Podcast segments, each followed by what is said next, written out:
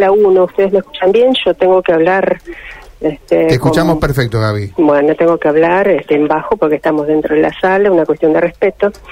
Pero bueno, en principio lo que hay que decir es que aquí se va a juzgar este hombre que ha sido trabajador, un pintor, en la vivienda de un matrimonio que, bueno, que fue literalmente asesinado. Esto hay que decirlo así, eh, porque los, eh, los estudios que arrojaron la autopsia hablaron de, bueno, en principio muerte por asfixia. Un matrimonio de Barrio Sur, que, eh, bueno, en su momento vivían con su hijo, un hombre de 35 años que tenía parálisis cerebral, que días más tarde del asesinato de sus padres, que hay que decirlo, que fueron hallados en su domicilio varios días después de, de haber sido asesinados, eh, bueno, también pierde la vida por sus condiciones de ciertas o de todas las incapacidades para poder autoabastecerse y auto eh, subsistir y perdió la vida a pesar de haber sido trasladado, trasladado al hospital José María Cuyen.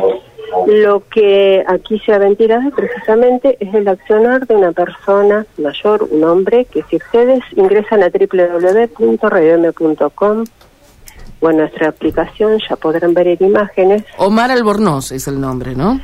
sí, efectivamente, un trabajador, un pintor, que llevaba adelante sendas tareas en su domicilio, en la casa, en la casa de este matrimonio, eh, ubicado en calle Francia mm, 1120, y que por lo que se pudo ventilar en este juicio, bueno, llevaba varios días en ese domicilio, ella tenía cierta, a ver, confianza, por así decirlo, pero no obstante lo cual algunos testigos aportaron en estas audiencias que el dueño de casa tenía preocupación por la dilatación en los, en los trabajos, porque bueno, él en su domicilio contaba con valores, ¿eh? tal vez con dinero efectivo, tal vez con algunas, algunas joyas y bueno, la preocupación de tener a alguien si se quiere desconocido en caso durante tanto tiempo, no deja de ser una preocupación. Así es que eh, esto fue eh, objeto de, de charla con algunos de sus amigos, algunos de los cuales vinieron aquí a la audiencia, a las audiencias que se llevaron adelante desde hace 10 días atrás y que, bueno, frente a un tribunal compuesto por eh, Sebastián Seifel, Pablo Ruiz y eh, Pablo Spepulak, eh, escucharon atentamente. Recordemos que la fiscal es la doctora Laura, Ana Laura Gioria y el defensor es Dionisio Ayala. Este matrimonio, bueno, eh, era muy conocido por su en el barrio, por haber vivido allí durante mucho tiempo, eh, prácticamente toda la vida allí, y el estupor, la conmoción, esto rec- recuerden que ocurrió en 2018 con lo que cinco años después, recién ahora, y al decir de quién era la cuidadora de Rodrigo, el hijo del matrimonio, se puede hacer justicia, pues se dijo aquí en esta sala, eh, no tenían por qué morir de la manera que lo hicieron. Se los había encontrado varios días después de muerto, como les decía.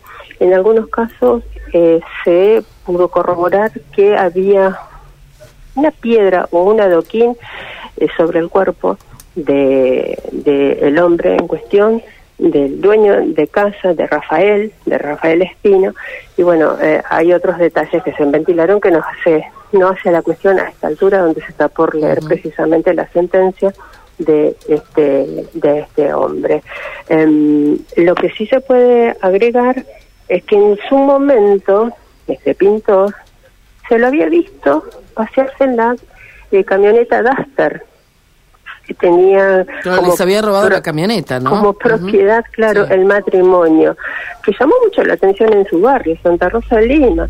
Y él, bueno, no, no, en su momento no hizo, no hizo comentario alguno, pero bueno, no, cuando alguien conoce en el barrio una persona que aparece con un vehículo importante, que no sé si de alta gama, pero importante, y que no lo poseía antes, bueno, pues como mínimo llama la atención y esto, esto corre como riera de pólvora en, en el barrio, en la vecindad eh, y con los amigos fundamentalmente. Se llama la atención la impunidad, ¿no? Con la que eh, el tipo ni siquiera se preocupó en ocultar un vehículo que, mm, bueno, rápidamente, cuando se supo de la muerte del matrimonio, se supo también de que se lo habían robado. que se supo se había robado, efectivamente, y en lo que se cree en, principio es que el asesinato de esta pareja vino a eh, tratar de evitar que se conozca el robo. Lo que, crímenes causa. Eh, crímenes causa, tal cual. Eh, con el afán de querer evitar eh, que se propague cierta información, se comete un delito superior. Esa sería la figura. Bueno, pues bien, eso es lo que aquí también se estuvo hablando. Hay que decir que los fiscales le están pidiendo, por supuesto, eh, prisión perpetua y el abogado, Dionisio Escorpín, lo que está haciendo es decir que... Dionisio Ayala. Dionisio Ayala, sí. Ah, yo dije Carpín, perdón. Aquí están entrando las autoridades. Aquí están entrando las autoridades. Están entrando, están entrando para la lectura de la sentencia, ¿eh? Sí. Lo que sabemos que el hombre no negó haber estado en el domicilio en la fecha que se le, se le imputa el hecho, por razones obvias, porque su celular fue el que lo delató, pero, sí el hecho. Se declara inocente. Se declara inocente del hecho. estaba trabajando, ¿no? Supuestamente había sido contratado para, para mejorar, para mejoras en la casa, ¿no? Exacto.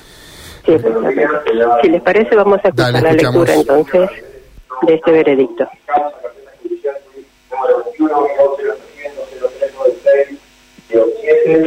que recibe el tribunal, los 12 que componen además los doctores y cuando los Stecker se encuentran presentes representantes del Ministerio Público de la acusación, el abogado particular de confianza del imputado y del mismo que ha sido debidamente trasladado. Buenos días, vamos a dar inicio a la audiencia sobre lectura del delito para el registro de audio y video. Por favor, las partes hagan su presentación comenzando por la Fiscalía. Buenos días, al Ministerio Público de la Acusación, fiscal Andrés Márquez de oración. Buenos días. Bandera, allá del inicio, abogado particular de Omar Buenos días, señor, nombre y apellido. Buenos días, señor presidente, Albornoz Omar Gabriel. Bien, ahora se va a dar lectura al veredicto. Santa Fe, 1 de septiembre de 2023. Vistos, este juicio oral y público relativo al legajo judicial para jurado.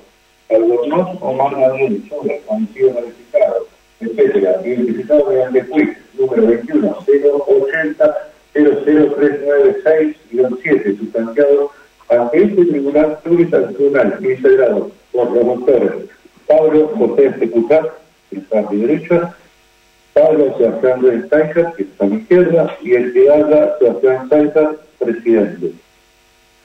Estos eligen jueces de primera instancia de la primera circunscripción judicial con sede en y seguido contra el imputado Omar Gabriel Albornoz, argentino, DNI 25 518 207, nacido el 11 de 8 de 1979 en Santa Fe, de 44 años de edad, hijo de Oscar Ruiz y de Estela Camargo, empleado a la construcción, domiciliado en calle Estrada 2025 de Santa Fe, en concubinato con instrucción secundaria incompleta, planilla plantorial número 370 923, sección IG de la Unidad Regional 1 de la Policía de la Provincia de Santa Fe siendo parte del proceso el doctor Ana Laura Ciolla y Andrés Maxi en representación del Ministerio Público de la Nación y el doctor Dionisio Ayala en representación del imputado. Y, considerando, de acuerdo a lo prescrito en los artículos 331, 333 y 334 del Código Procesal Penal, con diferimento de la exposición de los fundamentos entre los plazos legales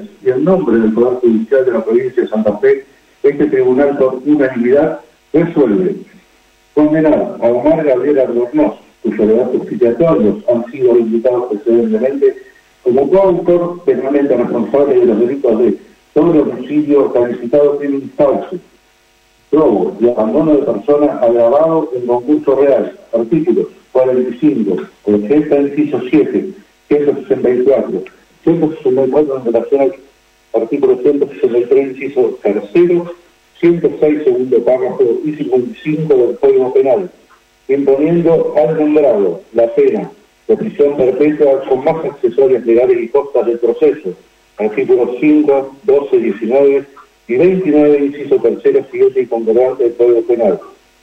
Segundo, comunicar el presente decisorio a las autoridades del Servicio Penitenciario Provincial con fines de realizamiento justicial en unidad carcelaria dependiente y servicio Tercero, ordenar que el presente decisorio sea inscrito en el registro civil y capacidad de las personas en el registro general de la propiedad inmueble de la provincia de Santa Fe de la Dirección Nacional de Registros Nacionales de la Propiedad Automotor y Crédito por el de conformidad a los dispuestos en las leyes número 26.994 y 27.067. Gaby, yo me meto mientras espero que vos me digas cuándo podemos escuchar, uno supone al fiscal. Gaby, no sé si me estás escuchando, pero reiteramos, condena al pintor Omar Gabriel Albornoz a prisión perpetua y otras eh, otros agravantes eh, como coautor del doble crimen de calle Francia en 1100 del matrimonio Espino aquí en la ciudad de Santa Fe, un hecho conmocionante, mucho tiempo sin siquiera detenido estuvo el caso,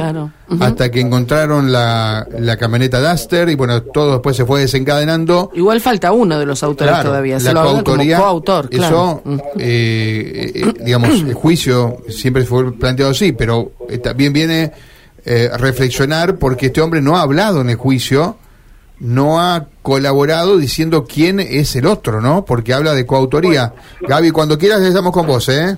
Sí, sí, bueno, ahora vamos a esperar que salgan los jueces del tribunal. Contame la cara de, de Albornoz. Nada, nada. brazos cruzados, ¿no? Parecía que estaba cruzados, con una actitud así de brazos cruzados esperando la, la sentencia. Sí, sin ningún tipo de gesto, sin ningún tipo de gesto este, probablemente lo pudieron ver y si no se los cuento, sí, mantenía los brazos eh, cruzados y apoyados sobre su escritorio, con su abogado al lado y no emitió ningún gesto, no hizo, no hizo, bueno, nada, ningún movimiento alguno.